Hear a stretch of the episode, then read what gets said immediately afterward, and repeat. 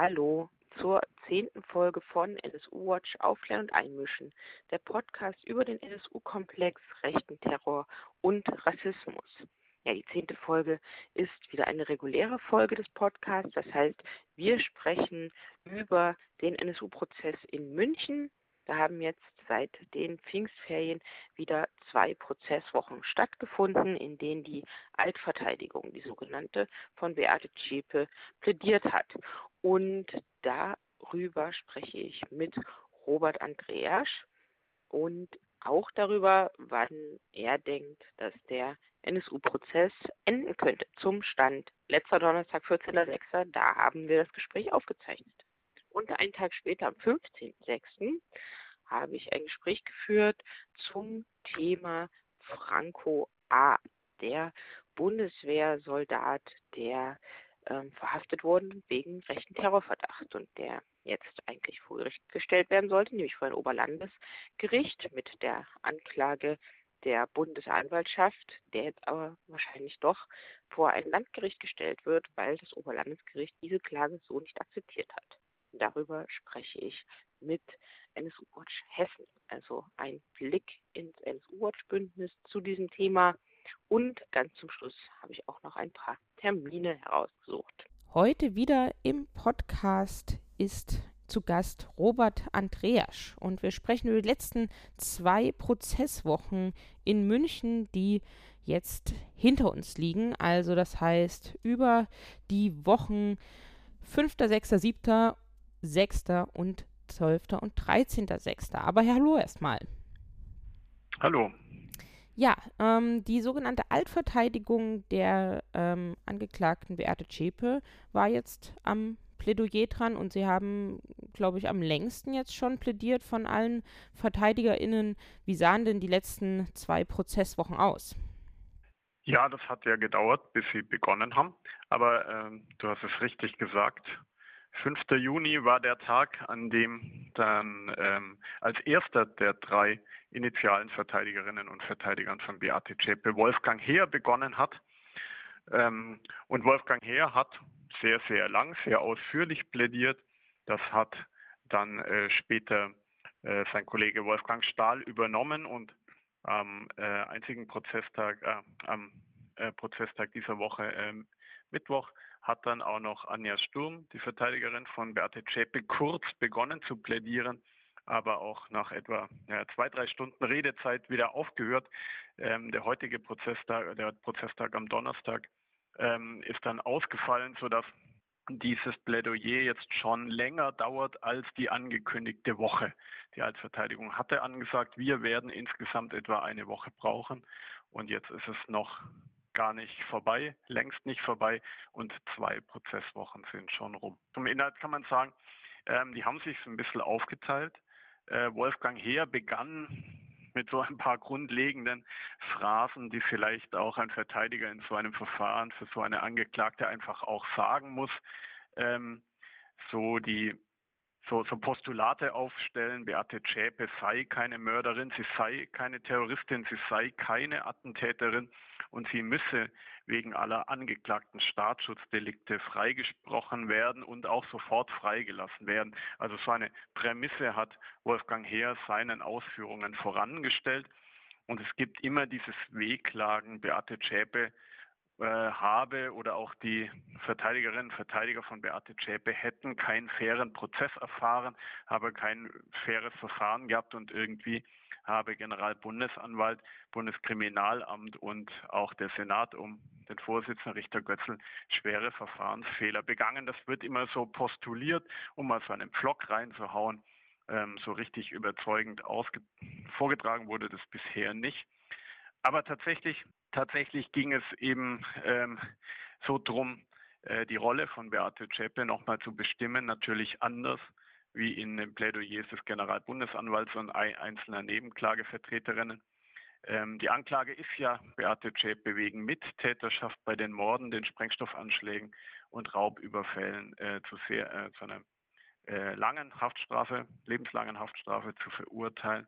Und eben Wolfgang Heer will weg von diesem Mittäterschaftsvorwurf Und er kümmerte sich allerdings erstmal um die Brandlegung, die Brandstiftung am 4. November 2011 in, in Zwickau.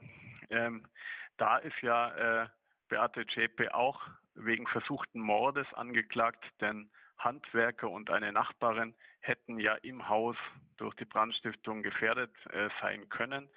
Und das äh, versuchte die Verteidigung zu einer einfachen Brandstiftung herunterzureden. Das ist ja wahrscheinlich normaler Strafverteidigeralltag.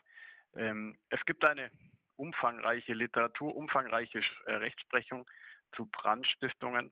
Das ist nicht unverständlich, denn äh, tatsächlich wird ja quasi eine äh, Beschädigung vorgenommen, zum Beispiel an einem, einem Haus, äh, mit der allerdings eine real riesige Gefahr drohen könnte, droht oder manchmal auch umgesetzt wird. Ähm, denn das Anzünden beispielsweise eines Hausflurs kann sich ja zur Brandmordkatastrophe für viele Betroffene auswirken. Und deswegen gibt es nicht nur eine, ähm, eine ganze Reihe Paragraphen mit Unterabsätzen und Unternummern im Strafgesetzbuch, zu äh, Inbrandsetzungen, sondern eben auch eine Vielzahl an Rechtsprechungen des Bundesgerichtshofs. Also die sich insbesondere immer um die Frage kümmert, wer war eigentlich gefährdet durch die Tat, was war eigentlich intendiert, nur eine Sache kaputt zu machen oder auch Menschen zu verletzen, zu töten, in Gefahr zu bringen. Ähm, und so äh, hat äh, Wolfgang Heer es versucht, quasi zu drücken, zu drücken. Ähm, und ja, das ist äh, sehr, sehr ausführlich von ihm gemacht worden. Das so zum, das war eigentlich so äh, der Inhalt. Äh, tatsächlich hat dann äh, Jeppes Verteidiger Wolfgang Stahl übernommen und eine ähnliche Taktik auch für die Morde des NSU versucht. Das ist natürlich sehr, sehr unangenehm äh, zu sagen, Beate Zschäpe müsse quasi auch wegen der Morde äh, freigesprochen werden. Sie habe quasi nur einen Alltag mit Uwe Mundlos, Uwe Böhnert äh, geteilt, aber nicht quasi die mörderische Existenz. Das ist so, äh, ja, äh, dann doch äh, eigentlich über das äh, auch, ich meine, es war angekündigt, dass sie auf Freispruch plädieren äh, würden, aber es ist natürlich schon, schon sehr, ja, sehr krass, das zu hören. Also Beate Zschäpe als unschuldig gewissermaßen für die Taten des NSU darzustellen. Also die Mittäterschaft bei den Morden und Sprengstoffanschlägen und Raubüberfällen äh, nicht nur runterzureden, bei, beispielsweise in ein Beihilfedelikt, sondern einfach generell abzustreiten. Das, das Hauptmantra von Wolfgang Stahl war immer, ähm, es, äh, das Zusammenleben mit zwei Mördern mache einen selbst noch nicht zum Mörder, beziehungsweise in diesem Fall zur Mörderin. Ähm, und mit dieser, wieder mit dieser vorangestellten Prämisse sollte eigentlich ja von der Anklage abgelenkt werden. Anja Sturm hat sich nur äh, zwei Stunden kurz ähm, ähm, ausgelassen. Eigentlich ist ihr Part im Plädoyer äh, zu beschreiben, dass Beate Zschäpe nicht Mitglied der terroristischen Vereinigung NSU war und dass Beate Zschäpe nicht, bei Beate Zschäpe nicht äh, die Anordnung der Sicherheitsverwahrung gerechtfertigt wäre. Dazu ist sie noch nicht richtig gekommen, denn sie hat einfach weitschweifige Ausführungen im Vorhinein gemacht, äh, die jetzt nicht so genau zielgerichtet auf diese von ihr geäußerte Absicht äh, hindeuteten.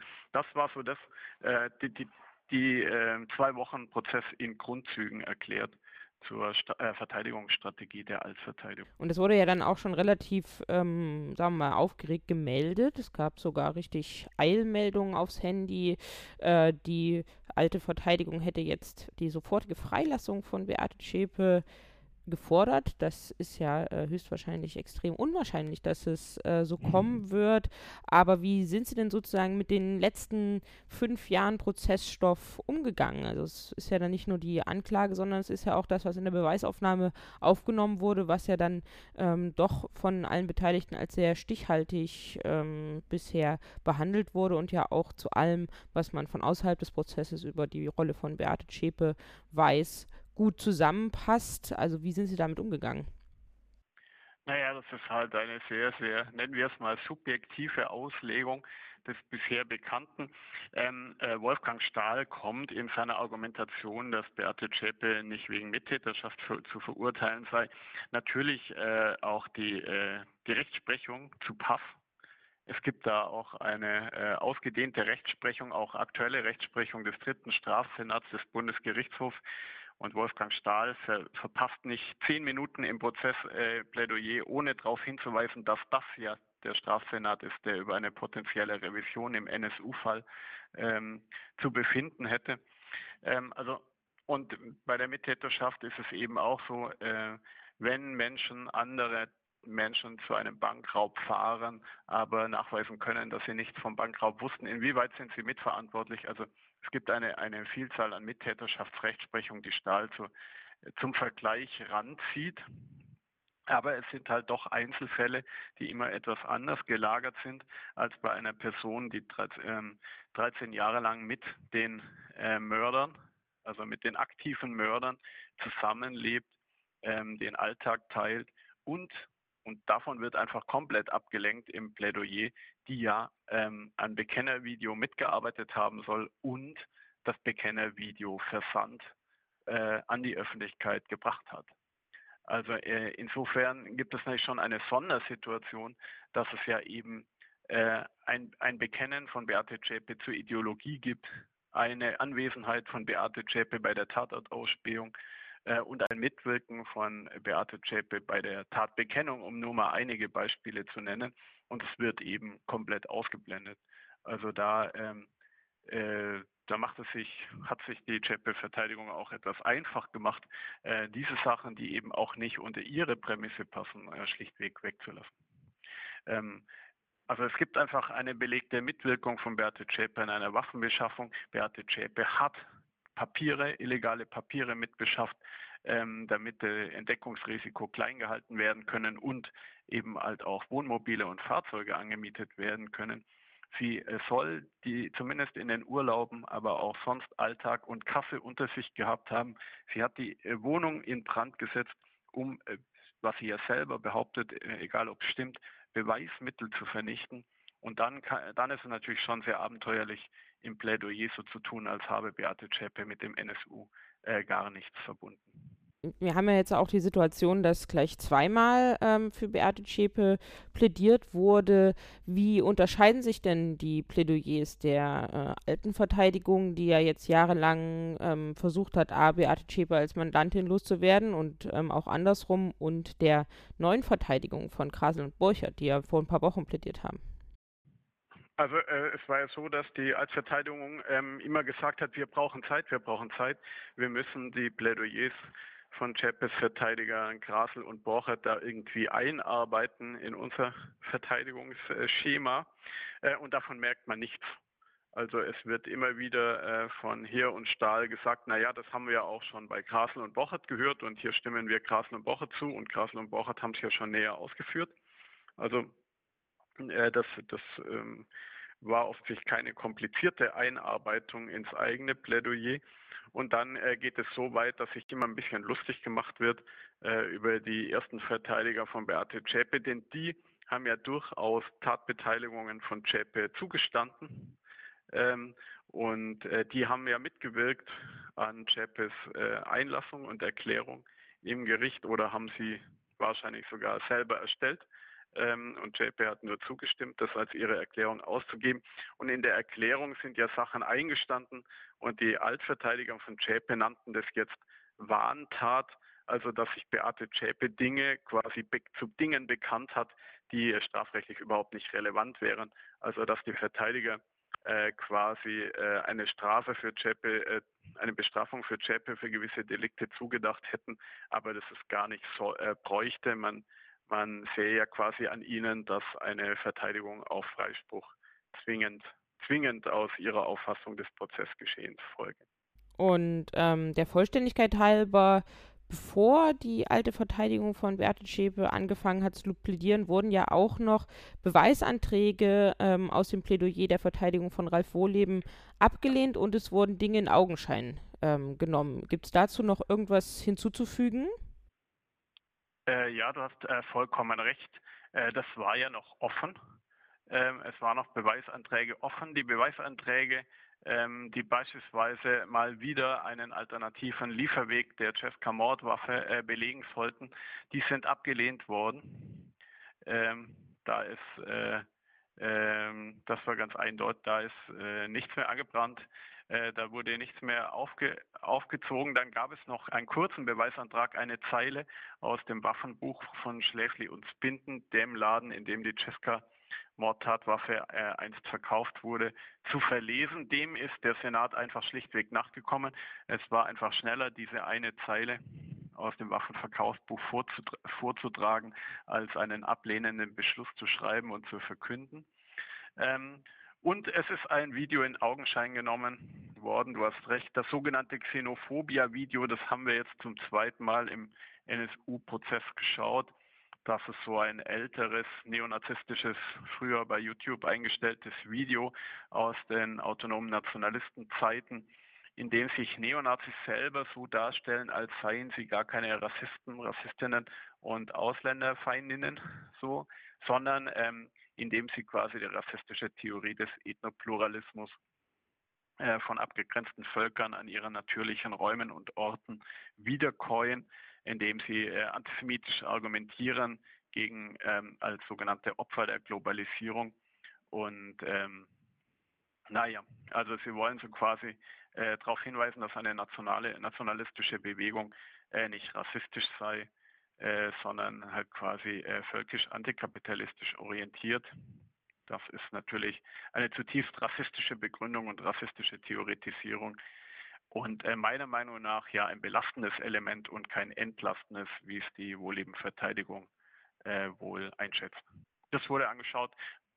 Wahrscheinlich wäre das, das Schreiben eines Beschlusses anstrengender gewesen, als fünf Minuten erneut Xenophobia anzuschauen. Wie gesagt, das Video wurde im Rahmen der Einlassung von Ralf Wohleben, jetzt aber eben halt auch im, in der Beweisaufnahme ähm, eh, schon, eh schon angeschaut. Und es wurde aber auch ein paar Beweisanträge jetzt ähm, schon von der ähm, initialen Verteidigung von Beate Zschäpe gestellt. Was wollen die denn noch im Prozess sehen? Ja, äh, stimmt. Du hast vollkommen recht. Es gibt Anregungen, Anregungen, äh, äh, Anregungen, ein Gutachten zum Umgang der DDR mit dem Nationalsozialismus zu machen, hat jetzt der Chapis-Verteidigerin Anja Sturm angeregt. Und es gibt auch richtige Ankündigungen von Beweisanträgen und Anträgen, ähm, äh, zwei neue Brandgutachten zu fordern. Äh, da geht es gerade darum, die Brandstiftung, die Brand in Brandsetzung herunterzureden vom Mordversuch zur schweren Brandstiftung. Ähm, aber äh, die, die Verteidiger Wolfgang Heer und Wolfgang Stahl haben sich dann doch geweigert, das schriftlich einzureichen und haben angekündigt, das erst nach den Plädoyers zu machen. Der Senat hat da ein bisschen gequengelt. Wahrscheinlich wollten sie schon übers Wochenende solche völlig verspäteten Geschichten eigentlich auch ähm, abbiegen. Also ich bin natürlich, äh, ich kann es natürlich nicht wissen als Beobachter des Prozesses, wie der Senat äh, vorgehen wird, aber ich äh, bin mir also äh, sehr, sehr sicher, dass es kein Auftrag zur Erstellung weiterer Brandgutachten an Sachverständige geben wird. Das würde ja eine Verzögerung des Prozesses um Monate bedeuten. Ja, das ist ja schon das ähm, Stichwort jetzt auch. Also die Beweisanträge in dem Plädoyer Verteidigung Wohleben, die haben schon mal keine große Verzögerung gebracht. Das war dann ja offensichtlich äh, irgendwie was eine Stunde oder was am Vormittag. Ähm, ja, was würdest du sagen, führen die weiteren Beweisanträge noch zur Verzögerung? Und dazu natürlich letztlich die Frage, wann denkst du ähm, am heutigen Tag, der 14.06., heute zeichnen wir auf, wann der NSU-Prozess zu Ende gehen könnte? ich wage noch kaum Prognosen abzugeben. Ähm, im NSU-Prozess, wo er äh, an Überraschungen in der Hinsicht nicht arm ist. Also, angekündigt haben die, dass sie jeweils einen Tag plädieren würden. Jetzt sind sie noch nicht fertig und haben schon jeweils das Doppelte plädiert. Ähm, wir müssen also davon ausgehen, dass am Dienstag erneut Chapels Verteidigerin Sturm plädieren wird. Sie hat angekündigt, etwa eineinhalb Prozesstage zu brauchen und das waren ehrlich gesagt gestern nur wenige Stunden. Also sie wird mindestens einen Tag noch benötigen für ihr Plädoyer, wenn nicht zwei. Dann kommt wahrscheinlich die schriftliche Einreichung der beantragten äh, Beweisgeschichten, also der Brandgutachten und noch ein paar andere Beweisanträge. Ähm, Und das wird der Senat erstmal zu äh, lesen und zu entscheiden und zu verkünden haben. Ähm, also da, da geht die Woche bestimmt rum. Dann ähm, müssen ja eigentlich noch die letzten Worte der Angeklagten folgen oder dafür zumindest Zeit eingeräumt werden. Und dann kommt die bis zu zehn Tagen dauernde Pause vor einer möglichen Urteilsverkündung. Äh, also noch immer ist eine Urteilsverkündung im Juni, beispielsweise in der letzten Juno-Woche möglich, technisch möglich, wenn ich so durchrechne. Aber natürlich, ähm, wenn es jetzt noch mehr, noch kurze Unterbrechungen gibt, kann das auch schnell in die erste Juli, Juli erste Juliwoche reinreichen. Weil das hieße die Woche 3., 4., 5. Juli. Also ich mag keine konkreten Angaben mehr machen, aber also äh, tatsächlich ist jetzt noch einiges möglich, ähm, denn es kann ja am Dienstag auch alles sehr, sehr schnell jetzt zu einem Ende kommen. Es kann aber noch weitere Verzögerungen geben oder doch ein bisschen ein längeres Plädoyer werden und dann ist es eben schnell, dann sind wir schnell ähm, über die letzte Juno-Woche hinaus ja, und wären dann in dem ersten Juli-Woche ja, wie immer, die Voraussagen, die bleiben so lange bestehen, bis irgendwas Neues ähm, passiert. Das äh, ist ja hier ähm, total klar. Aber genau, und auch die Bundesanwaltschaft wollte ja noch mal ein paar letzte Worte sagen, eventuell. Das wäre dann ja noch vor den Angeklagten und dann möglicherweise ähm, auch in nächste Woche oder übernächste Woche der Fall, wenn alles ja. so läuft wie geplant? Formell, formell gibt es die Möglichkeit, dass es eine gewisse Replik der Bundesanwaltschaft gibt auf das bisher Gesagte, insbesondere natürlich auch auf das äh, auf die von, der, von vielen Nebenklagevertreterinnen und Vertretern äh, gebrachte Kritik. Und äh, ich weiß aber nicht, ob äh, die Bundesanwaltschaft sowas aufgreift. Auf diese Replik dürfte natürlich wieder repliziert werden von der anderen Seite. Also ob sowas passiert, wissen wir nicht. Aber das, das, das könnte eben auch noch ein, ähm, eine kleine Verzögerung, ähm, das, das würde ja nicht Prozesstage lang dauern, sondern nur, nur Stunden.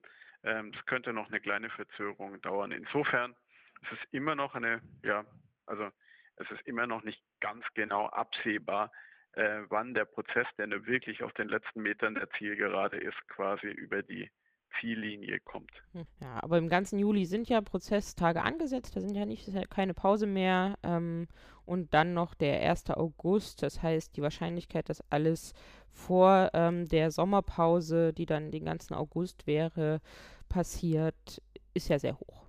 Kann man momentan sagen. Jetzt Mitte Juni. Ja.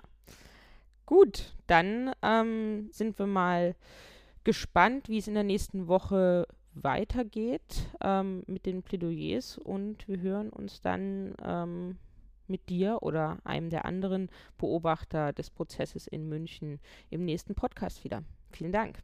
Ja, bitte. Danke dir.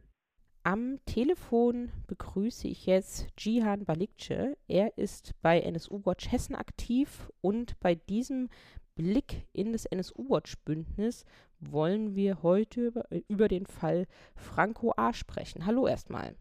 Hallo. Ja, Franco A., der äh, Bundeswehrsoldat, der wegen Verdacht auf rechten Terror jetzt in ähm, erst in Untersuchungshaft kam und dann auch wieder ähm, freigelassen wurde, wenn ich das richtig sehe. Und jetzt soll der Prozess folgen und da war die aktuellste Entwicklung, dass ähm, die Anklage wegen Terrorismus von dem Oberlandesgericht in Frankfurt nicht anerkannt wurde und deswegen das Ganze jetzt vor einem ähm, anderen Gericht verhandelt werden sollte. Aber ich würde sagen, wir fangen einmal ganz von vorne an und kommen dann am Ende erst wieder zu den aktuellen Entwicklungen, blicken zurück auf den Fall, ähm, ja, sozusagen, was denn passiert ist. Ähm, magst du das einmal für uns einordnen, bitte? Ja, gerne. Also die Sache begann öffentlich zu werden, als Franco A im Februar 2017 beim Ball der Offiziere in Wien, das ist so ein Militärball, ein Ball für Militärs, eine Pistole gestohlen hat und die dann, weil er sie vermutlich nicht mit ins Flugzeug nehmen konnte, auf der Toilette vom Wiener Flughafen versteckt hat. Wenige Tage später kam er dann wieder zurück, um diese Pistole abzuholen. Das Versteck wurde aber zwischenzeitlich überwacht und so wurde er dann festgenommen, als er versucht hat, die Waffe wieder abzuholen. Er war nur einen, äh, einen Tag in Haft und kam am nächsten Tag wieder frei, aber da bei der erkennungsdienstlichen Behandlung wurden seine Fingerabdrücke ähm, aufgenommen auch. und dann hat sich herausgestellt, dass unter mit diesen Fingerabdrücken ein Mann aus Syrien unter dem Namen David Benjamin beim Bundesamt für Migration und Flüchtlinge als Geflüchteter, als Bürgerkriegsflüchtling aus Syrien registriert war. Ähm, Ende April, also es kam dann wahrscheinlich noch zu einer Reihe von Beobachtungen, äh, sein Handy wurde abgehört und so weiter.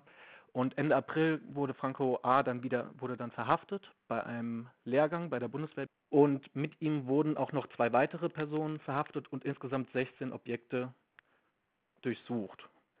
Bei der Durchsuchung wurde dann bei einem anderen Soldaten, Maximilian T., der zusammen mit Franco A. in der gleichen Kaserne war und der auch ähm, aus dem Kreis Offenbach stammt, wo Franco A. auch aufgewachsen ist, Dort wurde dann eine Liste gefunden, die mögliche Anschlagsziele, vor allem Personen beinhaltete. Und daraufhin wurde die ganze Sache öffentlich, dass Franco A. vermutlich mit zwei Mithelfern, Maximilian T. und Matthias F. versucht oder womöglich geplant hat, einen Terroranschlag getarnt als Flüchtling zu begehen. Und ähm, was wäre da, das, also es liegt ja sozusagen ein rechtes Motiv dafür vor. Wie ist das sozusagen ideologisch bei denen ähm, ja, einzuordnen? Oder wie sind die ideologisch einzuordnen?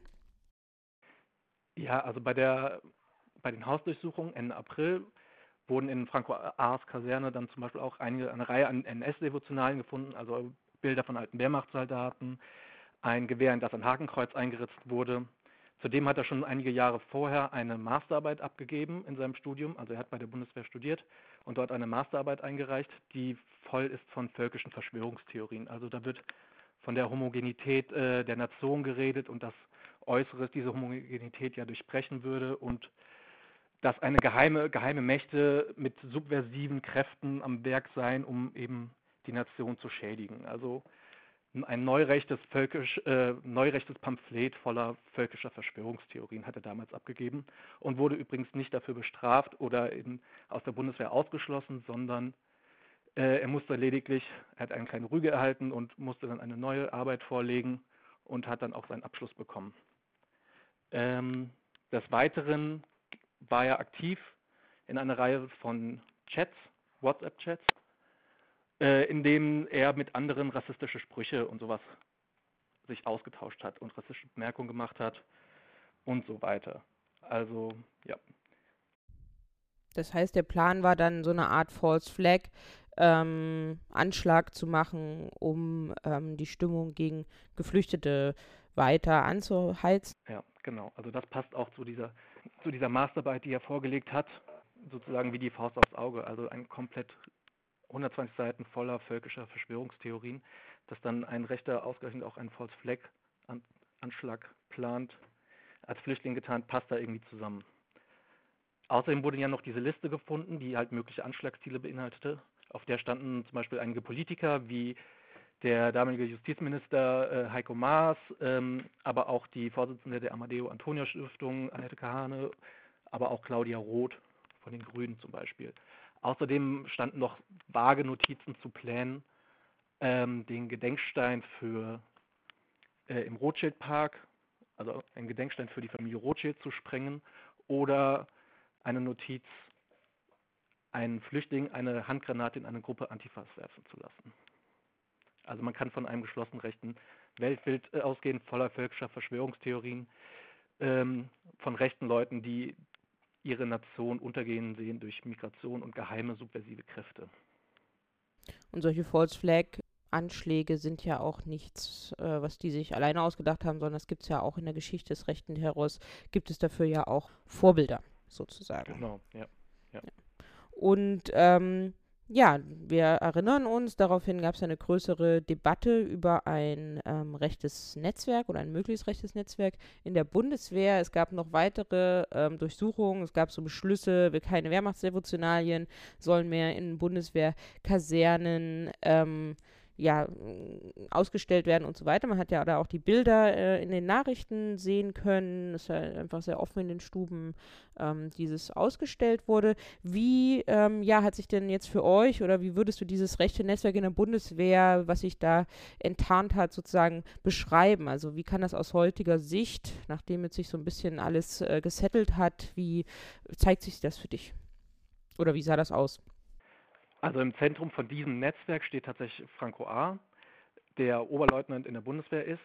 Ähm, er hat vermutlich mit seinem Bundeswehrkameraden, der mit ihm auch ähm, die, ja, in der gleichen Kaserne wohnte, Maximilian T., zusammen diese Liste verfasst mit den möglichen Anschlagszielen.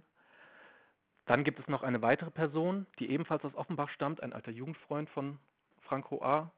Die drei sind vermutlich gemeinsam aufgewachsen oder zumindest Franco A. und Matthias F äh, die dritte Person. Ähm, das ist so eine, der, das ist so die Kernzelle von diesem, von diesem Netzwerk, würde ich sagen. Also Franco A. war derjenige, der die Waffen gestohlen hat, vermutlich, der sich als äh, Geflüchteter hat registrieren lassen. Maximilian T. hat äh, ihn dabei gedeckt und vermutlich mit ihm zusammen diese Liste aufgeschrieben mit möglichen Anschlagszielen. Und die Waffen wurden bei Matthias F., ähm, der kein Bundeswehrsoldat ist, sondern Student im mittelhessischen Friedberg. Bei ihm wurden die ganzen Waffen gefunden, die Franco A. vermutlich geklaut hat aus Bundeswehrbeständen. Wir reden hier auch von wirklich großen Waffenarsenalen, also insgesamt sind es zwei Pistolen, zwei Sturmgewehre, über 1000 Schuss Munition und über 50 Sprengzünder von Handgranaten. Das ist so die eine Zelle. Ähm, alles Weite darüber hinaus ist noch ein wenig nebulös. Denn Franco A. war auch noch in anderen Chatgruppen aktiv. Also die drei waren in einer aktiv und Franco A. und Maximilian T. waren aber noch in einer weiteren aktiv, in der auch Bundes weitere Bundeswehrsoldaten mit waren und wo sie rassistische Sprüche und ähnliches geteilt haben, sich ausgetauscht haben. Wer da noch alles drin aktiv war, kann man ist aber nicht bekannt. Also es war wohl noch ein Soldat aus Österreich aktiv, was auch diesen diesen Diebstahl einer Pistole in Wien nochmal in ein, in ein anderes Licht wirft. Aber wer da genau noch drin war, ist bisher unbekannt, zumindest der Öffentlichkeit. Dann gab es noch eine dritte Gruppe, in der Franco A. aktiv war, ähm, durch die sie dann auf die auch die sogenannte Prepper-Zelle in Norddeutschland letztes Jahr gestoßen wurde. Also Franco A. war auch in einer Prepper-Gruppe aktiv, also Prepper, Leute, die sich auf eine bestehende Katastrophe vorbereiten, ähm, Lebensmittel horten, Waffen ansammeln und ähnliches. Ähm, und in einer darüber sind die Behörden dann letztes Jahr auf eine zweite Prepper-Zelle, eine Prepper-Chat-Gruppe gestoßen in Norddeutschland unter dem Namen Nordkreuz und es ist wohl herausgekommen, dass in Deutschland verschiedene Gruppen bestehen, die alle von einem gleichen Administrator ähm, ja, verwaltet werden.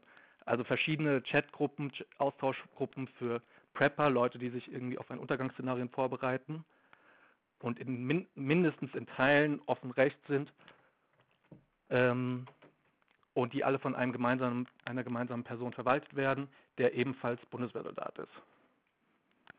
Das ist so das Netzwerk, wie es sich bisher darstellt. Wer jetzt tatsächlich von diesen Anschlagsplänen alles wusste, das ist unbekannt. Also da kann es auch kann es auch sein, dass es nur der Kern aus Franco A. und den beiden zumindest zeitweise mitinhaftierten Matthias F. und Maximilian T. war. Was gab es denn noch herauszufinden ähm, über die Hintergründe der äh, drei Angeklagten und über deren sonstige ähm, rechte Betätigung? Also Franco A. kommt aus Offenbach am Main, genauso wie Matthias F. und Maximilian T. Also alle sind ungefähr, also nicht ganz, aber ungefähr alle das gleiche Alter und kommen alle eben aus, äh, sind alle in Offenbach am Main aufgewachsen, beziehungsweise Maximilian T. im Kreis Offenbach. Ähm, Franco A. und Matthias F. kennen sich noch aus Jugendzeiten, haben sich dort im Ruderclub kennengelernt. Vermutlich kannten sich auch Franco A. und Max T. damals auch schon. Und über Max T. lässt sich noch sagen, der wurde ja nur zwei Monate inhaftiert und ist seit Ende 2017 bei der AfD im Bundestag angestellt als persönlicher Referent für Jan Nolte. Jan Nolte ist hessischer Vorsitzender der AfD-Jugend Junge Alternative, selbst ehemaliger Bundeswehrsoldat und auch der gleiche Jahrgang wie, wie Maximilian T. Und ja, also Max T., der Terrorverdächtige, während die Ermittlungen noch gegen ihn liefen, wurde er als persönlicher Referent für einen Bundestagsabgeordneten angestellt. Dann gab es ja dann jetzt in den letzten Wochen sozusagen plötzlich die Meldung, dass der, äh, wenn ich das richtig sehe, Franco A. auf freiem Fuß gesetzt wurde, dass der Haftbefehl oder Untersuchungshaftbefehl äh, aufgehoben wurde und dann eben dass es dann doch nicht vor dem Oberlandesgericht ähm, vor einem Staatsschutzsenat, nehme ich mal an, verhandelt wird, sondern vor einem ähm, untergeordneten Gericht, weil die Klage der Bundesanwaltschaft nicht so angenommen wurde vom Gericht. Das heißt, ähm, was sind denn die aktuellen Entwicklungen jetzt nochmal genauer gewesen, die man also die beiden äh, Mitverdächtigen, Matthias F. und Maximilian T., die wurden schon äh, im Sommer äh, vergangenen Jahres wieder auf freien Fuß gelassen, also saßen nur etwa zwei Monate in Haft, weil eine direkte Beteiligung ihnen nicht zumindest nachgewiesen werden konnte. Die Ermittlungen gegen die beiden laufen offiziell noch an, aber ob da wirklich was bei rumgekommen ist, ähm, sie sind auf jeden Fall auf freiem Fuß. Franco Eide dann letzten Dezember oder Ende November auf, wieder auf freien Fuß aus äh, Haft entlassen und gleichzeitig hat die Bundesanwaltschaft aber Anklage gegen ihn erstattet vor dem Oberlandesgericht in Frankfurt. Zum einen eben wegen der Vorbereitung einer schweren staatsgefährdenden Straftat, also der Vorbereitung eines terroristischen Anschlags und dann noch wegen Diebstahl, dem Verstoß gegen das Kriegswaffenkontrollgesetz, weil er eben diese ganzen Waffen gestohlen hat und Betrug. Und was jetzt ganz aktuell passiert ist, ist, dass letzte Woche am 7. Juni das OLG Frankfurt diese Anklage eben abgewiesen hat die Klage der Bundesanwaltschaft. Ähm, also die Klage wegen der Vorbereitung einer schweren staatsgefährdenden Straftat und das Ganze herabgestuft hat, sodass nur noch die anderen drei Aspekte, dass er nur noch deswegen angeklagt wird und das vor einer niedrigeren Instanz dann verhandelt werden soll. Ähm, die, die Begründer davon ist, wie ich finde, wirklich unglaublich. Ich kann das aus juristischer Perspektive nicht äh, beurteilen, aber aus einer politischen Perspektive finde ich das wirklich unglaublich, weil die Begründung des OLG Frankfurt lautete, dass er die ganze Zeit ja schon die Möglichkeit gehabt hätte, einen Anschlag zu begehen und es äh, jedoch nicht getan hat. Und dass deswegen man nicht nachweisen kann, dass er wirklich eine, einen Terroranschlag vorbereitet hat. Also wir können nochmal rekapitulieren. Er hat erstens äh, hat eine eindeutig extrem rechte Ideologie, hat eine ähm, hat massiv Waffen geklaut und gehortet. Er hat sich unter einem Tarnnamen, also er hat sich eine Tarnidentität als Geflüchteter beschafft und hat Listen geführt mit möglichen Anschlagszielen, die er in Teilen sogar ausgekundschaftet hat. Also in Berlin hat er zum Beispiel eine Menschenrechtsaktivistin das Büro von ihr ausgekundschaftet, hat sich Zugang in die Tiefgarage des Büros verschafft und dort Autos fotografiert und alles. Und trotz dieser vier eindeutigen Punkte hat das Gericht gesagt, Nein, gerade weil er die ganze Zeit die Möglichkeit gehabt hätte, ähm, lassen wir die Anklage nicht zu, denn er hatte die ganze Zeit die Möglichkeit, den Anschlag zu begehen und hat es nicht gemacht. Ja, also ist tatsächlich äh, nicht nachvollziehbar. Deswegen ähm, ist er ja auch für die Planung einer terroristischen, äh, eines terroristischen Anschlags angeklagt und nicht wegen eines terroristischen Anschlags. Aber ähm, ja, was äh, wird denn da jetzt in der Zukunft kommen? Also ähm, es gab ja nochmal die Möglichkeit für die BRW Beschwerde einzulegen. Das hat sie ja bisher nicht gemacht. Äh, was glaubst du, wie das jetzt weiter sich entwickeln wird? Also die Frist, dass die Bundesanwaltschaft Beschwerde gegen die Abweisung der Klage eingereicht hat, ist jetzt mittlerweile vorbei. Ich habe ähm, heute dort niemanden erreichen können, aber ähm, sie haben auch nichts öffentlich gemacht, dass sie Beschwerde eingereicht hätte. Also ähm, keine Pressemitteilung oder ähnliches veröffentlicht. Insofern gehe ich aktuell davon aus, dass tatsächlich die Abweisung der Klage wegen der Vorbereitung eines Terroranschlags durch das äh, OLG Frankfurt so erfolgreich ist und ähm, das Ganze dann nicht mehr in dieser Form verhandelt wird, sondern dann nur noch eine Instanz herabgestuft wird und es dann zu einer, einem Prozess vor dem Landgericht in Darmstadt kommen wird, wo ähm, Franco A. dann angeklagt werden wird wegen eben Betrug, Diebstahl und Verstoß gegen das Kriegswaffenkontrollgesetz. Und das heißt, ähm, seine Ideologie, wird die da äh, eine Rolle spielen können überhaupt? Vermutlich nicht. Also die, ich möchte keine irgendwie voreilende juristische Beurteilung von einem Gerichtsprozess machen, aber ich kann mir nicht vorstellen, dass dort die Ideologie und auch das Netzwerk oder seine ähm, möglichen Helfer da wirklich mit, mit betrachtet werden. Also dass das im Prozess eine ausreichende Rolle spielen wird, weil es lediglich ähm, um die Diebstahls- und Betrugsdelikte geht. Inwiefern das jetzt gewöhnlich oder ungewöhnlich ist, kann ich nicht beurteilen. Das OLG Frankfurt hat sich in ihrer Stellungnahme darauf bezogen, dass, das, dass der Bundesgerichtshof für diesen Paragraphen der Vorbereitung einer schweren staatsgefährdenden Straftat sehr hohe Hürden gesetzt hat ähm, und, wirklich, und dazu aufgerufen hat, nur in Einzelfällen diesen Paragraphen anzuwenden. Darauf bezieht sich das OLG auch in der Abweisung ihrer Klage. Inwiefern das üblich ist oder nicht, kann ich nicht beurteilen. Aus einer Nicht-Juristenperspektive schockiert mich das jedenfalls immer noch, dass äh, Franco A. nicht wegen der Vorbereitung eines Terroranschlags angeklagt wird. Ja, verständlicherweise. Ja, werdet ihr denn dann den ähm, Prozess auch ähm, beobachten oder wird es da antifaschistische Beobachtung des Prozesses geben? Ist da schon was geplant oder wird sich das dann spontan entscheiden? Also ich habe auf jeden Fall vor, den Prozess zu beobachten. Inwiefern das möglich ist, was genau, wie genau dieser Prozess dann verläuft, das kann man alles gerade noch nicht sagen. Also die Entscheidung des OLGs ist jetzt noch ganz neu. Ähm, hundertprozentig kann man zum aktuellen Zeitpunkt auch noch nicht so sagen, ob das jetzt so der Fall sein wird, dass der Fall vor dem Landgericht Darmstadt behandelt wird. Aktuell ist es noch schwer zu sagen, aber wir, ich habe auf jeden Fall vor, den Prozess zu verfolgen. Ja, dann würde ich vorschlagen, dass wir uns dann an gleicher Stelle, wenn der Prozess dann fortgeschritten ist, gern ähm, einmal wieder hören, um zu schauen, wie der Prozess dann ähm, gegen Franco A. verläuft. Und bis dahin bedanke ich mich ganz herzlich, dass du heute bei uns im Podcast warst. Ich danke dir. Ja, kommen wir zu den Terminen. Kurzfristiger am 16.06. erscheint ja der Podcast und am 17.06., also morgen, dann in dem Fall, da gibt es zwei Veranstaltungen, nämlich in Hamburg eine Matinee ähm, um 11 Uhr im Zeise-Kino. Da wird der Coiffeur aus der Kolbstraße ähm, gezeigt mit verschiedenen Gästen. Da geht es eben auch nochmal um den NSU-Prozess und auch das Ende des NSU-Prozesses.